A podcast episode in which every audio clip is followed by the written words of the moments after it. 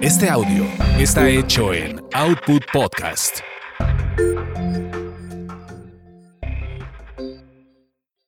Escuchas a las sexolocas Alessia Divari y Edelmira Cárdenas. Prende tu curiosidad, activa tu imaginación, apaga tus prejuicios.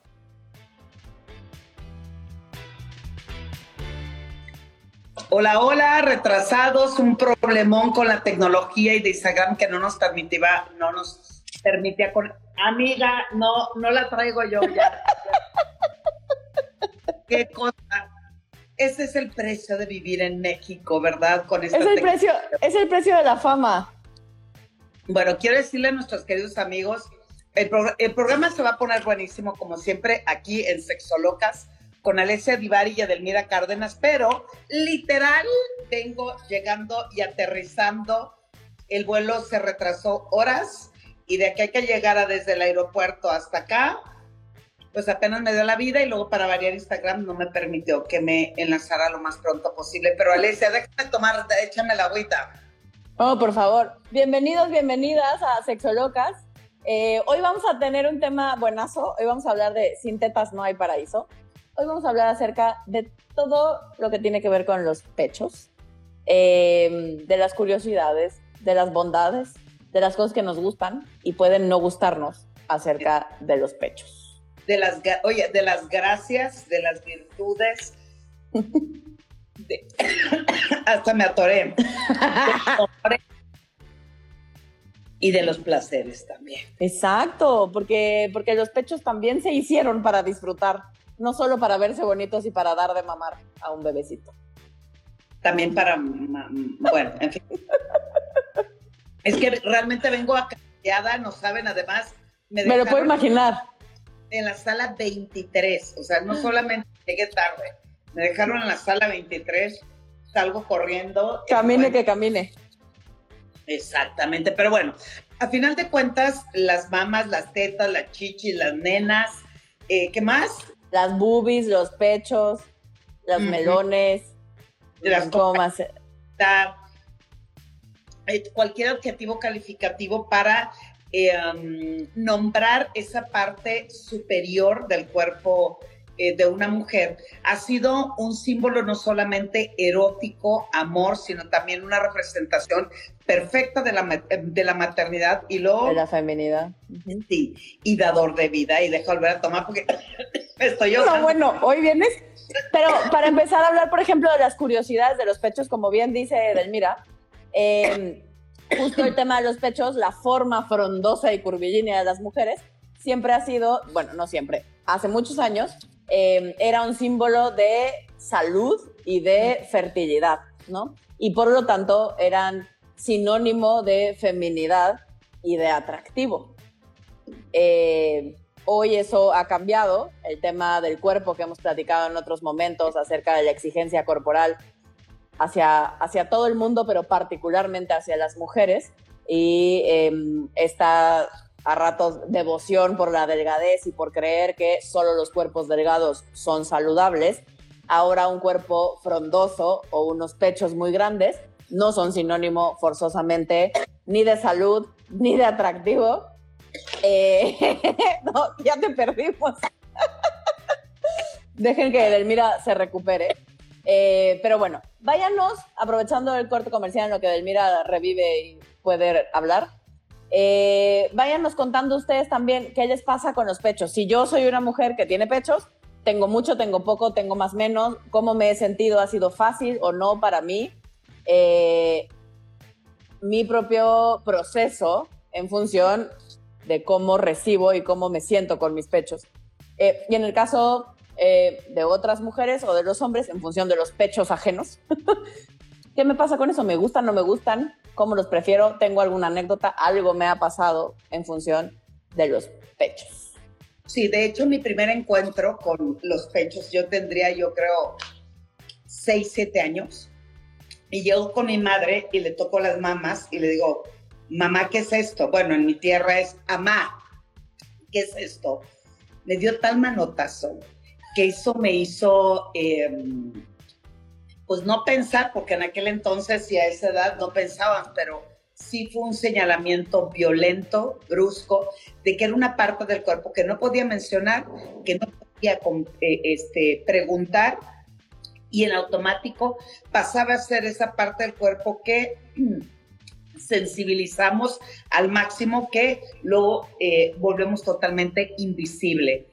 Sin embargo, mucho hoy de la manera en que transitamos las mujeres en nuestro erotismo, en nuestros cuerpos y en nuestros placeres sexuales, está muy marcado también por la industria de la pornografía, donde a través de década tras década te va marcando mucho la pauta de ahora grandes, ahora chicos, ahora muy redondos, ahora de cirugía, ahora planos, ahora, o sea... Ahora muy picudos, como Madonna en los 80.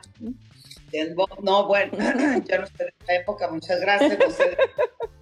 Perdóname, discúlpame, yo soy la época de Ninel Conde para acá, no de Lin May, por supuesto.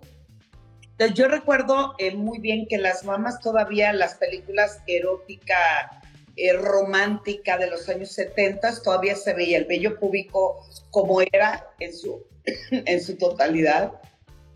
Y las mamás también como eran. Yo no sé qué me pasa, güey. No, bueno.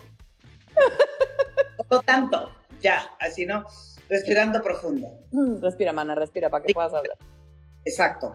Por lo tanto, hoy en este mes de octubre, el tema del día de hoy es en honor al 19 de octubre, que es una fecha importante porque se visibiliza la lucha eh, de mujeres eh, con cáncer de mama y que tanto nosotras mismas no nos atrevemos a revisar, no nos atrevemos a acariciar, no nos atrevemos a estimular, porque también en algunas de ellas, no sé en tu caso, Alesia, pero por lo menos sí en mi, en mi espacio, en mi asesoría o en mi consejería, muchas de ellas dicen que temen tocarse porque si le una bolita, güey.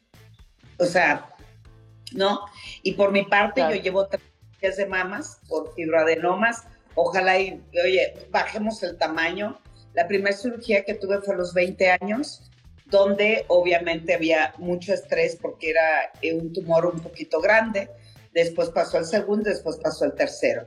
Cuando uno aprende a vivir con lo que se tiene y a, a intentar reconciliarte con tus heridas, yo le llamo heridas de guerra, que tengo un chingo, mana, igual. Yo también, aunque soy mucho más joven que tú. ya, ya te. Bueno, pero la actitud es siempre la. no, por favor, mana, por favor. Sabes que te estoy molestando nada más. Cuando me paraba frente al espejo, yo tenía 23 años con tres cirugías de mamas. Aprendí a amar cada centímetro, aprendí obviamente a explorarlas, pero ahí también me di cuenta que con algo accidentado en mi caso, que era el tocarlas y, revisarlas.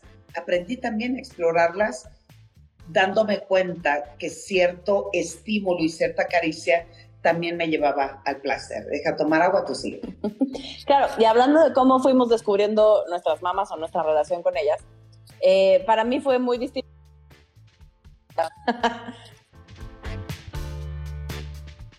eh, y, y entonces, em, algo que pasaba era, yo me acuerdo que para mí fue como muy choqueante, porque yo pasé de estar súper plana a de pronto mi primera copa fue B, yo no pasé por la A, pues, ¿no? O sea, yo de, de nada, de ni usar corpiño, a copa B.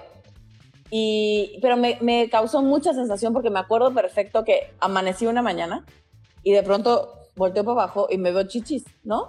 Y me veo pechos y me muevo así, ¿no? Estaba yo chavita. Siempre he sido, literal, me movía así y yo, ¡oh! Se mueven bien cañón. Y me causó una sensación que lo primero que hice fue correr al cuarto de mi hermano y me levanté la blusa y yo, mira, carnal, ¿no? Y me movía yo toda porque me causaba, porque me causaba mucha gracia y mucha sensación como ahora tener una cosa que antes no tenía. Eh, y no estaba yo tan chiquita, no es que tenía yo 10 años o 12, tenía yo como 12 años, ¿sí? en primero secundaria. Tenía yo 12 años y después de lo mismo fui con mi papá. O sea, con los primeros que fui, de hecho, fueron con los hombres de mi casa, pues son los que estaban ahí. Y, y claro, y cuando mi papá me vio, me dijo, deja de hacer eso y no sé qué, no, o sea, tápate. Empieza, empieza todo el show como de las mamás no hay que mostrarlas, ¿no?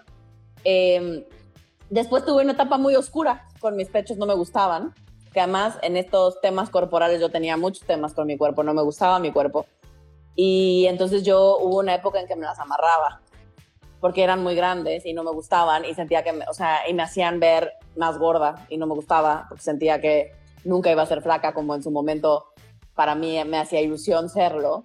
Y entonces tuve una muy mala relación con ellas. Y ya en la universidad hice las paces. Yo hasta la universidad hice las paces. Y no solo las paces, fue cuando realmente me empezaron a gustar y empecé a disfrutar. Descubrí que también me servían para disfrutar. Em, y, y, les empecé a agarrar como mucho cariño en este tema corporal también. Una, me acuerdo perfecto que una amiga de mi hermana, estaba yo en la universidad, y siempre me estaba yo quejando, es que estoy gorda y no soy atractiva y a nadie le gusto y no le voy a gustar nunca a nadie y mejor me como un gusanito, ¿no? Mi vida no vale nada así. Eh, y esta amiga de mi hermana me dice, mira que tú tienes una ventaja en función de otras mujeres, tienes muchísimo pecho y a cualquier persona, si tú te pones un escote, el, jalas la atención hacia tus chichis y entonces ya ni siquiera te van a ver la panza. Y miren, yo no sé si es cierto o no, pero yo me compré la idea en la universidad y me pareció una gran idea. Y, y por primera vez me puse un escote pronunciado. Y empecé a usar escotes y en mi experiencia funcionaba, porque entonces yo sentía que la gente me veía las chichis y ya no me veía la panza, ¿no? Y entonces ya no, ya no, ya no me vivoreaban el cuerpo. Se te ven divinas las desgraciadas, las tienes bellísimas. Sí, concuerdo totalmente contigo y, entonces ahí justo fue cuando les agarré cariño y luego fui trabajando mis temas corporales y hoy estoy bastante más en paz con todo mi cuerpo, no solo con mis pechos. Pero, pero fue así como yo fui descubriendo, esa fue mi historia, ¿no? De cómo yo descubrí cómo hice las paces y luego encontré el gancho de para qué me gustaban y me servían.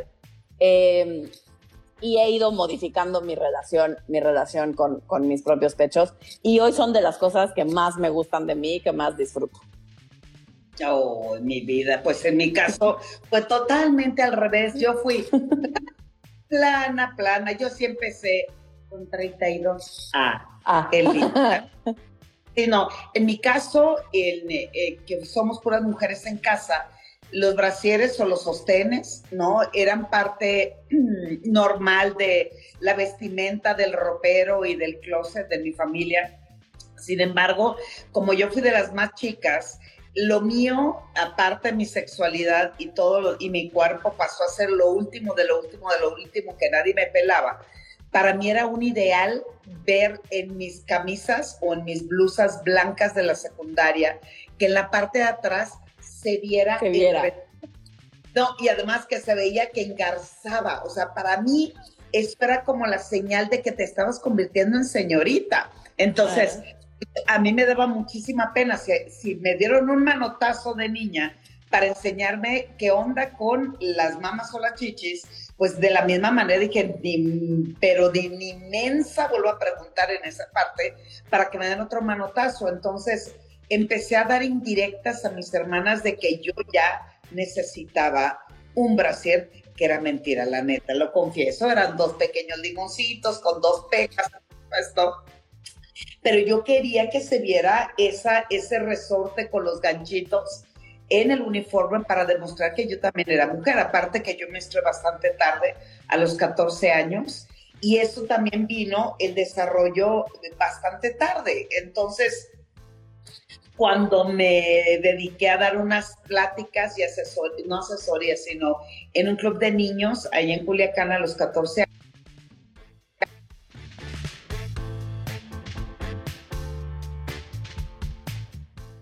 amiga, y otra llamada. Bueno, entonces, cuando lo que yo me gané, me, eh, me fui corriendo a un lugar en, ahí en Culiacán que se llama A la Moda, no sé si exista, y compré mis tres brasieres.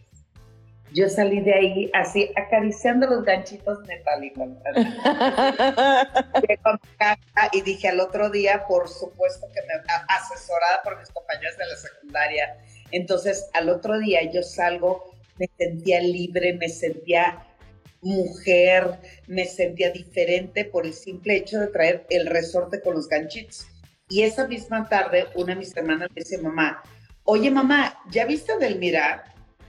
me dice, ¿quién, ¿quién ya le compró brasier? Y mi mamá, yo no, y mis hermanas, yo, yo así, ¿no? Sí tuve vergüenza en algún momento de mi vida. momento de mi vida. Entonces, en eso, este, ya me ven mis hermanas y dice, hay que comprarle brasier a Mira, y ahí empezó la historia. Las mamas a mí me crecieron eh, cuando empecé a tomar métodos anticonceptivos como a los 24 años. Ya era B, ¿no? Y ahora pues soy C y así sucesivamente. el amor hacia esta parte de nuestro cuerpo no solamente tiene un símbolo erótico, sino también tiene que ver con nuestra salud sexual y nuestra salud reproductiva. Yo Exacto, ¿no? Algo, algo...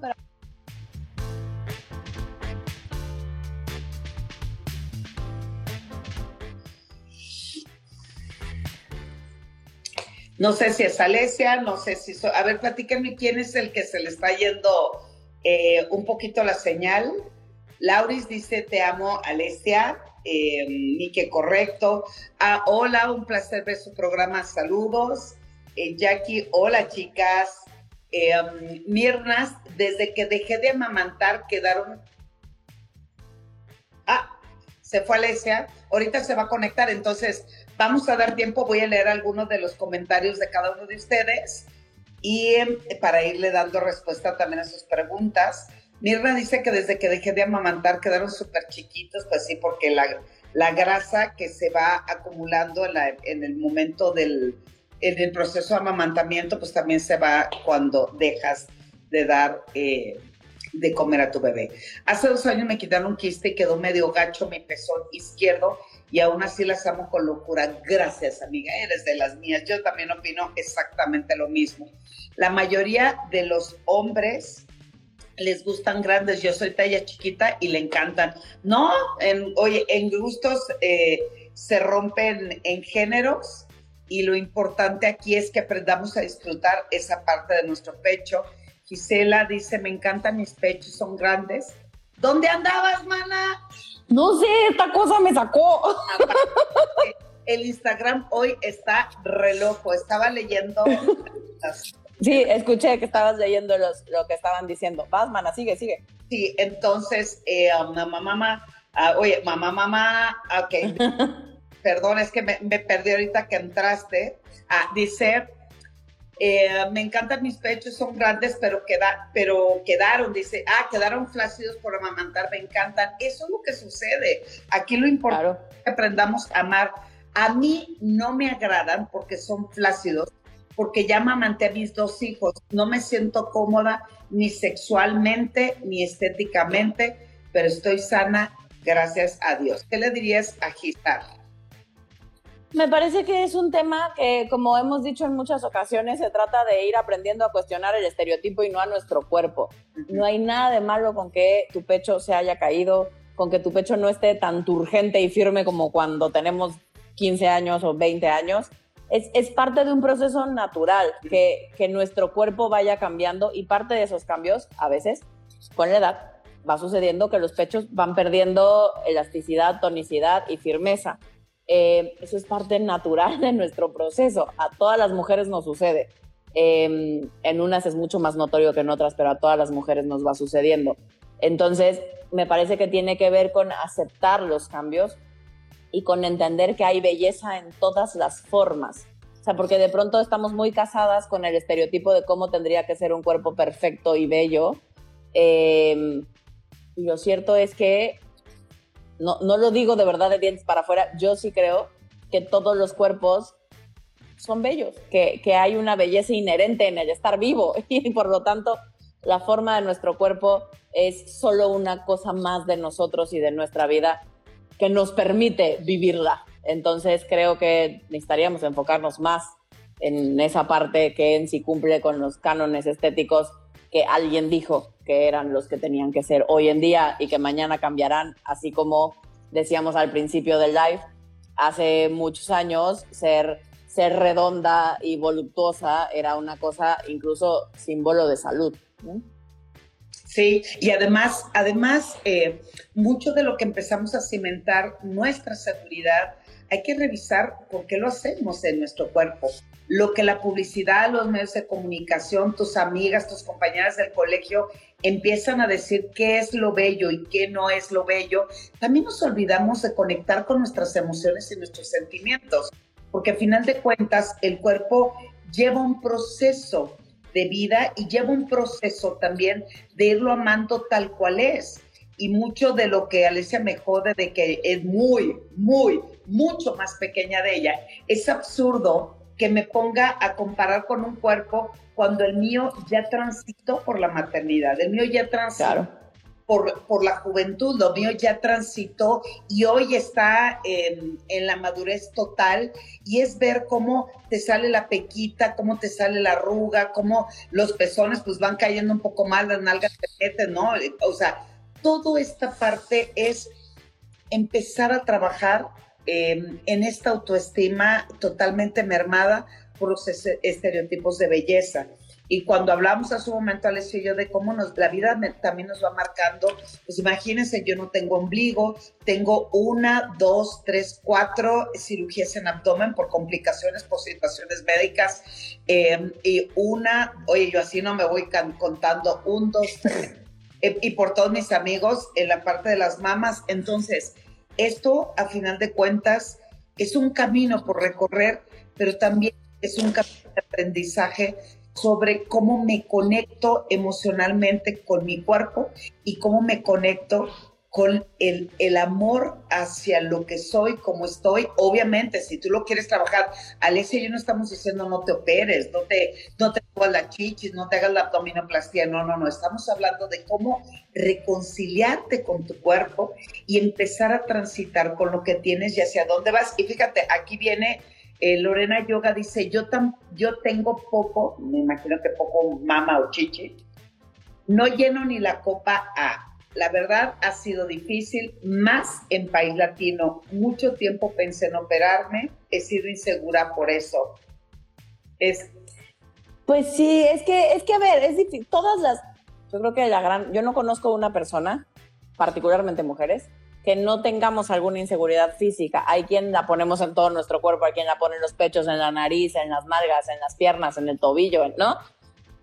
Hay, hay, hay defectos físicos, entre comillas, para tirar para arriba, pues, porque nadie somos perfectos y si le queremos encontrar, tenemos más de una cosa que puede no estar como según debería, ¿no? Como nos han dicho que debería de estar.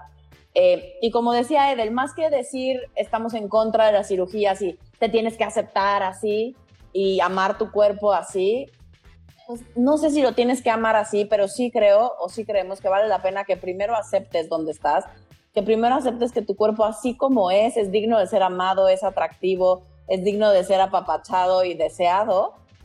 Y si desde ese lugar te sigue haciendo ilusión y sigue siendo algo que quieres hacer, el operarte, y costo-beneficio, los riesgos y los beneficios que puede haber para ti funciona, adelante, pero que idealmente sea desde un lugar de mucha más aceptación contigo misma, porque en mi experiencia, ahorita Delmira nos dirá si para ella es igual, en mi experiencia clínica la gente que se hace algún tipo de cirugía estética y no la hace desde un lugar de aceptación y espera que la cirugía haga el cambio y que entonces después de haberme hecho cualquier tipo de cirugía estética me voy a amar, no sucede. Exacto. Y no, y además eh, eh, fíjate, acá en la, en eh, es al punto donde estamos llevando esto, dice eh, nunca me acomplejaron mis pechos pequeños y a mi pareja le encanta y eso me da aún más seguridad. ¿Cómo es que la necesidad, el gusto o la preferencia de nuestra pareja también va marcando ¿qué onda con mi cuerpo? Sin embargo, eh, siempre hemos dicho que mientras aprendamos a aceptarnos, descubrirnos, reconocernos y amarnos, estamos listas para que cualquier otra persona lo haga. Sin embargo, ¿qué pasa si mi pareja no le gustan mis, mis, mis chiches? ¿Qué pasa si mi pareja no le gustan las nalgas? Pues ahí sí hay un problema a trabajar y a comunicar porque desde esa, desde, desde esa trinchera es increíble cómo me condicionan el amor de pareja o el crear una relación con mi pareja si me fragmenta mi cuerpo y me califica en base a tamaños de su preferencia y eso está terrible, amiga. Claro, pero creo que ahí la pregunta del millón de dólares es ¿y por qué estaría con alguien al que no le gusta mi cuerpo? O sea, ¿cuál es mi necesidad de estarme corroborando a mí misma que no soy atractiva o atractivo, que no valgo la pena, que nadie me quiere así como soy, que permito, ¿no? Y, y estar con alguien a quien, si es que me lo dice, porque habrá que ver, ¿no? Seguramente si no, como sé que no soy atractiva o atractivo para esa persona, eh, la pregunta es, ¿qué hago ahí? Pues, porque al final el otro está en todo su derecho, bonito o no, de decirme, no me gustan tus chichis, no me gustan tus nalgas, no me gusta tu pene, no me gusta tu vagina, lo que sea que no le guste de mí, ¿no? Pero yo también estoy en todo mi derecho, y esa es la cosa bonita, de decidir si quiero estar ahí o no, si eso funciona para mí o no. Sí. Y, y, la otra es, a mí que estoy con alguien que no me gustan sus pechos o no me gustan sus pompas o lo que sea, y, y de plano no me resulta atractiva, es, ¿y yo qué hago? ¿Y para qué me meto en una relación donde no me siento atraído o atraída por la otra persona? No, y además me siento observada y calificada. En algún momento yo tuve una asesoría de una chica que llegó a consulta y me decía que ella cada vez que se en la posición donde ella se subía, la, la posición de la vaquerita, y a medida que se empezaba a mover, su pareja le golpeaba las chichis y le decía, mira, mira, ¿qué caídas las tienes? que ya, obviamente después de este proceso de, de trabajar con ella, la pregunta es, ¿qué pasa que sigues permitiendo que se te violente? Porque eso también es violencia. Claro, claro, ¿no? Eso, eso por supuesto hay que nombrarlo y eso es violencia. Y la pregunta, insisto, la importante es porque yo lo permito. Jodido que el otro lo haga, sí, pero ¿por qué yo lo permito? ¿Y por qué pasa conmigo que estamos, que estoy ahí? Eh, pero hablando de algo que estuve leyendo antes de eh, preparando nuestro tema de hoy, hay, hay cosas curiosas que de pronto no nos cuentan de los pechos y que entonces eso de pronto también nos causa o nos genera complejos porque creemos que no somos, entre comillas, normales, ¿no? Que solo nosotras tenemos los pechos así. Y una es en el tipo de pezón, ¿no? Hay, hay pezones de diferentes maneras. Hay, hay quien siempre tiene, decimos en México, las luces altas, ¿no? Hay quien siempre tiene el pezón como, como más gordito, ¿no? Erecto, salido y siempre como firme, ¿no? Eh, eso es normal, ¿no? O sea, es una, es, puede ser una característica en algunos pezones, ¿no? Eh, puede ser también que sean de los pezones que están, digamos, más escondidos, no hacia adentro, sino solo, digamos, al bordecito. Y con la estimulación, puede ser con el frío, con el calor o con la estimulación de una mano, de una caricia, de la ropa, eh, se erectan, ¿no? Y entonces salen. Esos también son normales. Pueden ser pezones que están, por ejemplo, metidos, ¿no? El pezón invertido yo tenía ese tipo de pezón, ¿no? Cuando yo era chiquita, cuando de chiquita a no tan chiquita, hasta la universidad, final de la universidad tal vez, todavía mis pezones seguían, seguían metidos. Eh, esto sí es una cosa... Exacto, sí, exacto, sí, completamente hacia adentro. Esto sí es una cosa importante. Si tienes los pezones metidos, ¿no? Hundidos completamente, y nunca los has tenido así, no era una característica tuya, es importante ir al médico. Sí, ginecólogo. Porque entonces sí puede ser un problema y hay que revisar. Simplemente no, que no cunde el pánico, pero sí es una señal de alarma que necesitamos tener presente. Eh, si siempre han sido así, solo es una característica de esos pechos y no hay nada anormal con ellos. Eh, pueden, ser de muchos, pueden ser de muchos colores, ¿no? o sea, pueden ser más oscuros, más blanquitos, más, más rositas, más cafecitos. Eh, va a depender también de nuestra propia tez, ¿no? De nuestro color de piel. Eh, pero no forzosamente porque soy blanca tengo el pezón rosa, por ejemplo, ¿no? O no forzosamente porque soy muy morena mis pezones son muy oscuros. Hay mujeres, hay mujeres morenas que no tienen los pezones tan oscuros como, como de pronto podríamos creer, ¿no? Sí, porque además hay personas que toda la circunferencia de la aureola tiene como pequeños puntitos blancos. Mm, puntitos granitas, granitos. que para muchos les estresa demasiado, eso también es normal. Cuando empezamos a revisar las mamas eh, y vemos algunas manchas en, en la mama, vemos eh, como pequeños granitos diferentes o coloraciones coloraciones diferentes, es entonces cuando hay que acudir a un experto o experta en ginecología, porque la revisión es básica y es elemental. En mujeres eh, mayores de 40, hoy están hablando que también desde 36 o 38, hay que estar haciéndose cada año la, eh, este, se me olvidó, güey, te digo. Mamografía, ¿qué quieres? Gracias. La mamografía hay que estarlo revisando por lo menos cada semana en el momento de, la ducha o el baño. Y la manera correcta de hacerlo es elevo mama, oye, así, circunferencia. O lo voy a hacer un poquito más arriba, circunferencia, circunferencia, y a los datos hay que revisar, hay que revisar y hay que revisar hombres y mujeres, porque esto es solo un problema y una situación para la mujer. También hoy se presenta cáncer de mama en varones o en los ganglios. Entonces, hay que echarnos una checadita, hay que revisarnos, pero al mismo tiempo hay que empezarlos a descubrir. Hay muchos ejercicios que podemos empezar a erotizar las mamas, que Alice y yo se los vamos a compartir. Y voy a, voy a hablar de otra preguntita, eh, comentario que nos hace um, Luca. Dice, mis tetas son pequeñas, muy pequeñas, tengo 24 años y desde la prepa sufrí trauma, pero a partir de que pude lactar fui tremendamente agradecida. Y ahora no me importa, me encantan y mi esposo sin bronca. Ah, qué cool. Eh, oye, eh, Wizard me dice, mastica chicle para mantener la saliva en la boca y no te No inventen, es que sí, traí una sed terrible. Oye, ahorita que decías lo de los hombres, hay una cosa, hay un dato curioso que no sé si a ustedes llama la atención, pero evolutivamente que los hombres tengan pezón al día de hoy, eh, como que no hace tanto sentido porque no tienen una función como los pechos de las mujeres, ¿no? Eh, los, los que saben, ¿no? Eh, que tiene que ver con, con, las etapas a lo largo de cuando embrionarias, ¿no?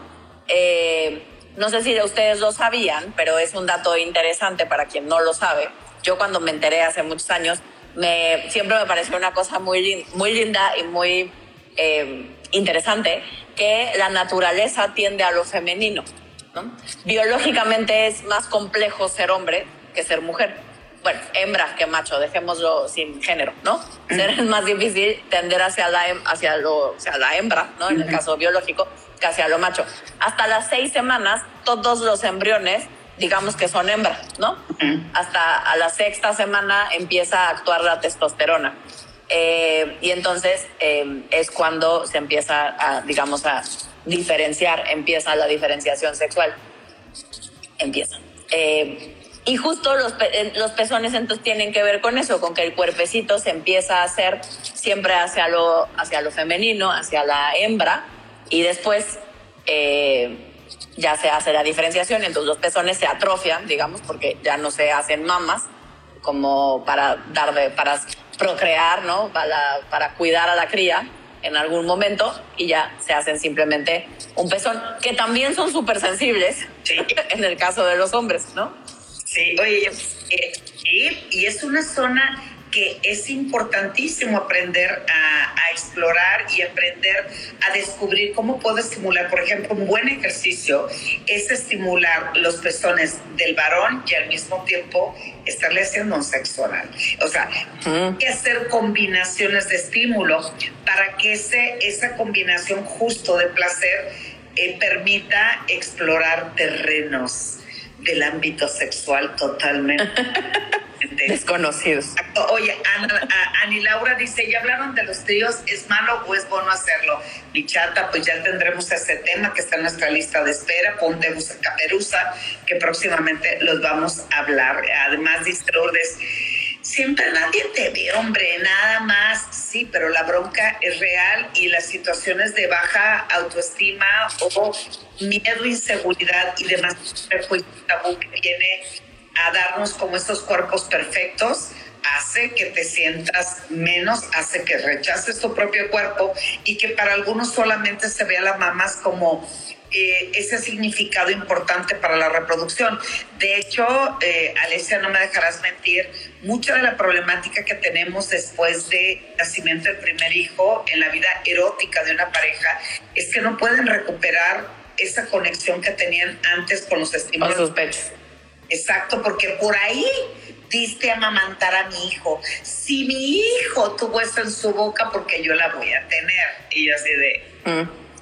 Claro, y sucede de ida y vuelta, o sea, eso le puede suceder a la pareja, pero también a muchísimas mujeres les causa conflicto el tema de, ¿y ahora cómo lo veo erótico? Si eso tiene que ver más con un vínculo con mi hijo, con mi hija, eh, y entonces ya no, ya, ya no sé cómo desvincularlo y volverlo a vincular con lo erótico, esa es una posibilidad. Y la otra que causa generalmente todavía más conflicto es sentirme erotizada al dar de mamar a mi hijo o a mi hija. Pero ocurre con mucha frecuencia. De mazo, porque además em, hoy que la lactancia ha tomado un auge fuerte de una lactancia em, con de mayor tiempo en promedio de lo que antes se le daba eh, de comer al bebé. Hoy hay unas ligas de, de la lactancia donde dicen que hay que darle a los cuatro, a los cinco, a los seis años, etcétera, etcétera, que hay una disputa fuerte entre los especialistas en donde el bebé recibe los nutrientes de la mamá no más de los seis meses, por eso a partir de los seis meses se le da ingesta eh, de alimentos eh, diferente que complementa con la leche materna. Sin embargo, eh, las personas alegan y discuten que es importante porque eso mantiene un vínculo diferente con vínculo. Pero también, por otro lado, nosotros los que somos expertos, no así, sí somos expertos, bueno, voy a poner las cosas. sexualidad, por supuesto que vemos también mermado mucho el nivel de eh, soltura, fluidez o codependencia. En el terreno sexual. Así es, hacia el hijo y el, o la hija y viceversa.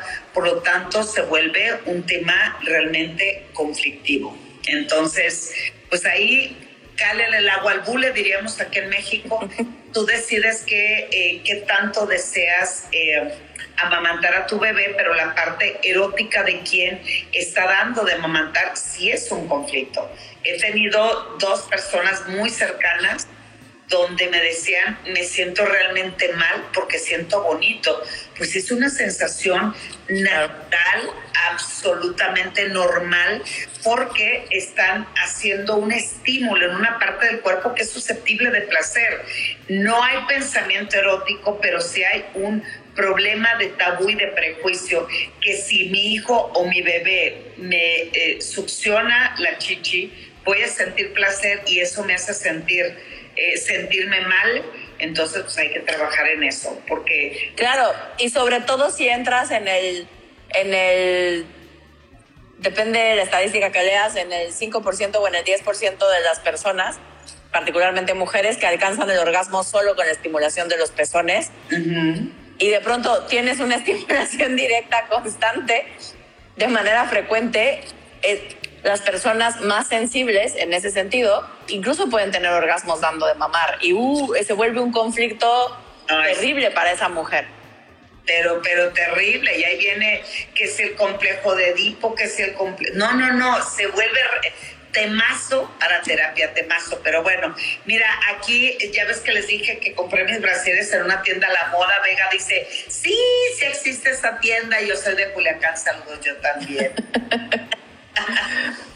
Oye, hace rato que hablábamos del porno, algo interesante como son el tipo de estadísticas que a mí, a mí me parecen en lo particular interesantes porque creo que nos ayudan a desmitificar y a empezar a poner en proporción las cosas es que en el mundo del porno una copa promedio en las mujeres es copa D, D de dedo, ¿no? Mientras que a nivel mundial el promedio en las mujeres de todo el mundo, el promedio es una copa B de bueno. Hay dos copas de diferencia. Sí. Eh, como promedio. Las chichonas no somos la mayoría. Por mucho no somos la mayoría. Los pechos muy grandes no somos, estamos fuera del promedio. Así es. Entonces, me parece que es importante que lo sepamos porque de pronto es como, pero ¿por qué yo tengo poco pecho y solo soy copa B? Pues porque estás en el promedio de la gran mayoría de las personas, pues no hay nada malo con eso. Sí, porque además las de, se hablaba que de 10 mujeres a nivel mundial, menos una es la que realmente tiene una mamá grande con esas proporciones como ustedes los ven en películas eróticas o videos pornográficos. Entonces, ¿con quién me estoy comparando? ¿Con quién eh, deseo ser como esa réplica? Erótica y atractiva que dice que si yo tengo ese cuerpo, pues voy a tener mucho mayor eh, eh, atractivo visual y, atractivo sexual sexual. Sin embargo, esto pues no es así. Pues mira, hay muchas gracias, gracias que siguen conectados con nosotros. Excelente, me encantan todos los temas. Eh, Núñez dice, yo me, me, que se, yo me quedaron triste después de amamantar, pero bendito aumento de gusto, soy feliz. Ahí está. O sea, mientras se construya y hagan de su cuerpo un templo de placer, pero para su beneplácito, para su seguridad, pero no en comparación con, si no aprendemos a amar cada centímetro de nuestra piel, lo que le agreguemos, le quitemos, lo modifiquemos, pues va a seguir siendo un dolor de cabeza. claro, porque, dime, dime, dime, ¿qué ibas a decir, Viene, viene. No, es que algo importante también es decir que así como nuestro cuerpo cambia y por lo tanto nuestros pechos también, nuestros pechos rara vez están siempre del mismo tamaño. Lo común es que crezcan un poco, que vayan creciendo poquito a poquito a lo largo de toda nuestra vida, igual que la nariz y los pies. Em, son, son cambios como imperceptibles hasta que cuando ves a la distancia dices, ay, ya me aumentó un número, ¿no? O ay, ya me creció, o sea, o ya tengo quizás una copa más grande. Pero también puede ser que se hagan más pequeñitos. La cosa es que nunca se quedan igual, siempre están en movimiento, ¿no? Siempre se están haciendo o un poquito más grandes o un poquito más pequeñitos. Entonces, eh, relájate si de pronto te crecieron las boobies, eh, relájate si de pronto se hicieron un poquito más chiquitas y también si tienes una chichi más grande que otra, es normal, todas lo tenemos así. Y como dato curioso, generalmente es la izquierda. No tiene que ver con que seas diestra o zurda. Generalmente, en la gran mayoría de las mujeres, el pecho un poco más grande es el izquierdo. El izquierdo, exacto. Sí, así es. Y además dice Miriam, creo que depende en el lugar donde vivas. No todos les gustan grandes, eso es una creencia. Y volvemos a lo mismo, el, el gusto se rompe en géneros, lo importante no es el tamaño, sino lo importante es el tamaño de la capacidad de jugar con ellas y disfrutar con lo que tienes. Ese es el verdadero tamaño que realmente gusta. Besos para todos. Mira, René nos está mandando saludos. Mérida, ¿eh? La guapita. Besos, Renécilla. Ajá. Dice Lore, eh, ya ahora de 40 años ya no quiero operarme, estoy reconciliando con mis pechos y ver las ventajas de unas tetas chiquitas, las, tengo las que tengo son sanas y son parte de mí. La neta del planeta, yo sí lo he pensado, pero reducirlas, porque toda mi vida fueron chiquitas y ahora con, con esta edad, pues la verdad sí me gustan, pero eh, yo digo por cuestión de comodidad y lo demás, pero pues cada quien no sé, yo me sentiría súper rara con el pecho pequeño. Siempre lo he pensado que digo, imagínate que un día no estén. O sea, cuando me ha tocado acompañar a mujeres hablando del tema del cáncer de mama, em, que les han extirpado eh, una mama o las dos, eh, aunque después eh, se las han reconstruido, el proceso en el cual, ¿no? De alguna forma lo vivimos como una mutilación. Eh, yo, me pongo o trato de ponerme en su lugar y de, imaginar cómo creo que me sentiría yo si pasara por un proceso así. Y, si bien supongo que asumo que para todo mundo sería fuerte, eh, para mí que he basado mucho de quién soy justo en mis pechos, es una característica que he hecho muy mía. Eh, no, no sé, creo que me costaría mucho trabajo reconocerme en, una mujer de pechos pequeños o de plano, ¿no? Sin pechos. Eh, creo que sería algo súper, insisto, no, no quiero hacer menos el sufrimiento ni el dolor de nadie, pero pensándolo en mí, eh, creo que sería algo que, que, como, como identidad, ¿no? Más allá de, del tema, todo lo demás, sino, sino que yo he basado mucho de mi identidad en mis pechos, justo, ¿no? Y entonces para mí son una cosa muy importante, muy bonita y, que yo disfruto mucho de mi cuerpo. Eh, visualmente y, sexualmente también, pero, pero sobre todo a nivel visual y en función de mi cuerpo, es algo que, que me parece que, que es súper lindo, ¿no? Eh, y que, y que tenemos, a las que tenemos los pechos grandes, pues tenemos anécdotas e historias de cosas que solo nos pasan a las personas que tenemos los pechos grandes. Lo mismo que a las mujeres que tienen poquito pecho, ¿no? Tienen, tienen su, otro, su otra versión de anécdotas, ¿no? Me parece que tiene que ver con disfrutar lo que cada uno tenemos. Y yo me pongo en tu lugar, yo, yo diría, y si yo me opero para agrandarlas, no me imagino dormirme un día y boca abajo. Así de. Pero además, como son este, de cirugía, pues el, el, el Están duritas. Cuando son mamas naturales, cuando te acuestas o te, duer, te duermes, pues vienen hacia abajo, pero quedan inmensas, eh, pero, en fin, pero Jess, nada en contra de las cirugías estéticas, pero ¿por qué nadie se opera para agregarse lonjitas o celulitis? Es decir, no deja apegado a un estereotipo general de belleza. Claro. Sí, claro, por supuesto. Por supuesto. Excelente programa, gracias, me tengo que ir a trabajar, felicidades. Bye, Frank. Gracias, bye. Empezamos tarde, oh Dios. Sí. Gerardo eh, dice, son una chulada las dos. ¿Por qué no coinciden? Ah, ¿por qué no se cohiben ante ni de nada? Saludos para ah. Ana, porque no te cohibes con nada, mi Sí me cohibo, fíjense. Yo soy mucho más penosa que Edelmira. Edelmira sí es, no se cohibe, se cohibe con poco, la verdad. Edelmira es mucho, es mucho menos penosa que yo. Yo sí soy más penosa. En temas sexuales y así, hablando, en general no, pero, pero sí, por supuesto que sí me cohibo. Sí. Pongan un muchacho guapo enfrente de mí que me guste y van a ver, parezco así de, no, es que no sé ni cómo me llamo. Ah, no, yo no nada de eso, mija. Y en algunas creo que sí me coló, tú tienes que parar. Eh, claro. Aló, oye, pues, ¿qué es eso? Eh, dice Carita, yo creo que ser imperfecto es ser perfecto. Ay, qué bonito. Me gusta. Sí, dice Me gusta, me gusta. Eh, hola Delmira, te admiro mucho, te escucho todos los días que sales con Don Cheto. Adiós, gracias Martínez, besitos.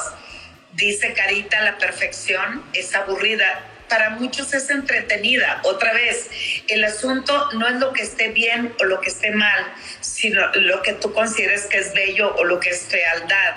El asunto es cómo transitas con la emoción de conectarte con tu cuerpo, el que sea como sea y lo que le quieras hacer. ¿Estás de acuerdo, Mana? Estoy de acuerdo. Y para irnos acercando hacia el cierre, Mana.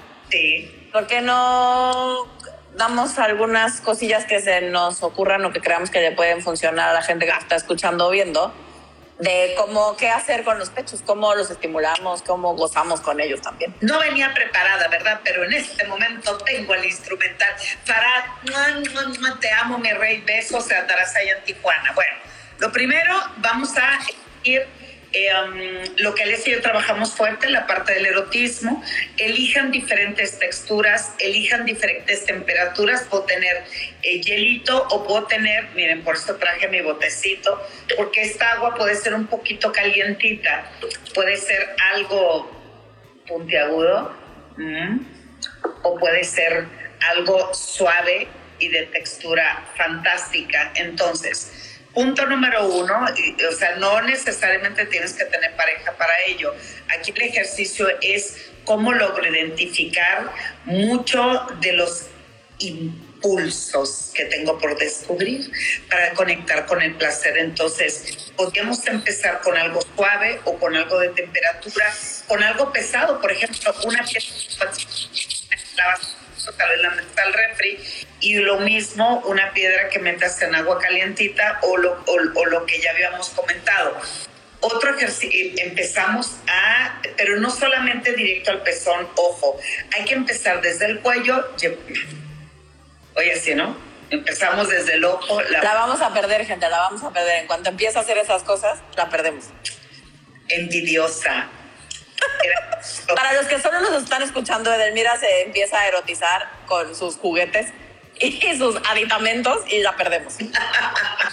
bueno, empezamos a pasarlo desde arriba hacia abajo porque lo que intentamos es hacer una conexión del placer en cualquier otra parte del cuerpo y así no focalizamos totalmente en un área del cuerpo. Entonces pueden eh, pasar, por ejemplo, un cepillo de dientes o un cepillo para el cabello y al mismo tiempo em, una almohada, una textura como aterciopelada y de eso vamos ah, haciendo el experimento porque ya les ya me cohibió yo que quería hacerle. Por favor, date. ¿Listas? ¿Y listos? ¿Viste? Exprimidor de limones. Tengo miedo. Mira, con esto abrimos, vamos desde el cuello, desde el cuello nos vamos bajando toda la parte de la columna vertebral y eso sí, cuando llegamos a los pezones, como una pequeña pinza y este era un pinza. Mm. Exacto. Le vamos dando la textura necesaria. Empiecen de menos a más, muchachos. O sea, no aprieten el pezón como si le gustara hacer pellizcado a todo el mundo. Y no los succiones, te los suplico como si fuera este, que, que, están inflando un globo. Recuerden una cosa, son lugares sensibles que vamos experimentando y vamos eh, conociendo al 100%. Pero bueno, antes de, nos quedan unos cuantos minutos, amiga. Sí, nada más. Un ejercicio que a mí me gusta mucho que tiene que ver con empezar a reconocer cuáles son las formas que funcionan bien para mí y para mi pareja, si es que estoy en pareja. Em, cuando estoy con él o con ella, algo que puedo hacer es literal como un ejercicio, ir pidiendo qué quiero probar. Y entonces, si en este momento estamos experimentando con los pezones, Prueba que, por ejemplo, te chupen el pezón, lo jalen y lo suelten. Prueba que te den besitos. Prueba que te estimulen con el dedo. Prueba que te chupen y te soplen. Prueba que te den como palmaditas. Prueba que te pellizquen o te, em, digamos, eh, como si estuvieras atornillando algo, pero suavecito, a más intenso. Y ve tú pidiendo lo que vas queriendo experimentar Vele explicando a la otra persona si lo está haciendo bien, si te está gustando, si quieres más intenso, si quieres más suave. Y ve checando cómo funciona tu sensibilidad en los pezones, porque hay quien tiene los pezones súper sensibles, parecido al clítoris, por ejemplo, súper sensibles que no tolera la estimulación directa. Y hay quien, si vamos de menos a más, va pudiendo con la estimulación directa. Y hay quien puede desde el principio con la estimulación directa. Entonces, ve conociendo cómo es tu sensibilidad y cuáles son las formas de em, erotizarte y de sentir que mejor funcionan para ti. Y es tanto hombre como para mujer el ejercicio que nos... Sí, sí, en los mismos funciona para cualquier persona que tenga pezón. Exacto. También otro eh, buen instrumento para erotizar es con una rosa un poquito abierta, no tan cerrada, pero tampoco tan floreada. Es porque los pétalos están un poquito más rígidos. Entonces, a través del el estímulo tanto del tallo como de los pétalos de la rosa, te va a permitir conectarte también con tu cuerpo. Patricia dice que ella vende lencería y que algunas clientes le han comentado que sus parejas les dicen que les quedan feas. Y ella dice, muy cambien de pareja. Oye, e, eso no lo queremos decir, Alessi yo, pero sí. No, pues sí, no, nunca nunca lo decimos. O sea, generalmente, por supuesto, siempre está la parte de invitar al diálogo. A veces, auténticamente, no nos damos cuenta de las cosas que decimos y del impacto que nuestras palabras tienen en el otro o en la otra persona. Eh, quizás lo decimos jugando o creemos que simplemente estamos haciendo una crítica pseudo constructiva a la otra persona porque, porque así nos enseñaron y nos sentimos con el derecho a opinar sobre los cuerpos. Em, no, no forzosamente es con maldad, pues estamos jugando con el déjalo así sin siquiera intentar nada, pero, pero se vale poner límites como siempre lo decimos. Y si no, y también poner límites y si no, eh, es necesario ser mucho más receptiva porque eso también es violencia. Entonces, pues póngase buzos caperuzos.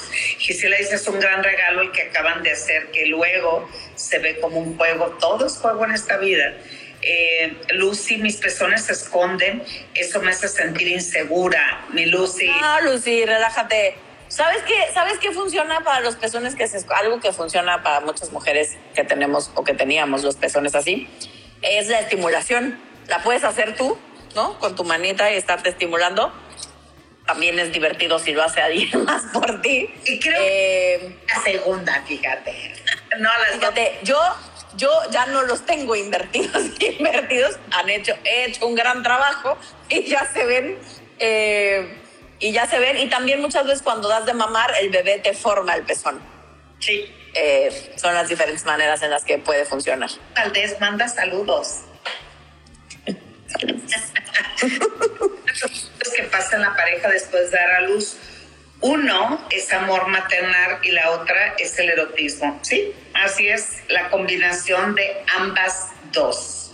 Eh, ¿Dónde pueden comprar un vibrador? Pues ahí me mandan mensaje, como no. Exacto. No, por supuesto. Acabo de entrar, ¿cómo dejo de compararme? Dice Verónica.